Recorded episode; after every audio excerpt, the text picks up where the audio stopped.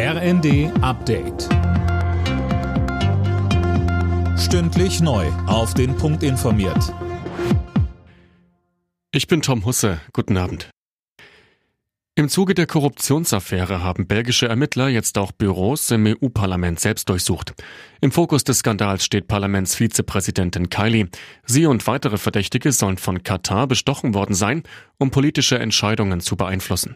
Nichts wird unter den Teppich gekehrt, versprach Parlamentspräsidentin Metzola. Demnach wird es auch interne Untersuchungen geben. EU-Kommissionspräsidentin von der Leyen hat ein Ethikgremium für alle EU-Institutionen vorgeschlagen.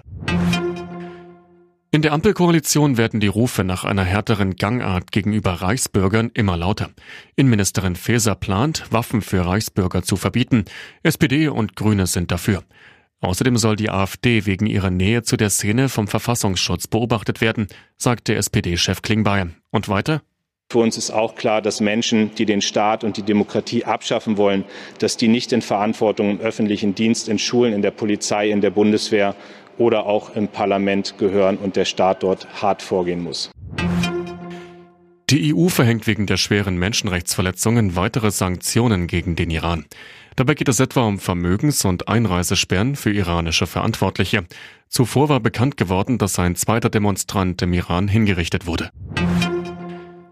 Die meisten Deutschen kaufen auch im Netz Weihnachtsgeschenke. In einer Umfrage des Digitalverbands Bitkom sagten 76 Prozent der Befragten, dass sie in diesem Jahr Geschenke online bestellen. 26 Prozent wollten sogar nur im Internet einkaufen. Alle Nachrichten auf rnd.de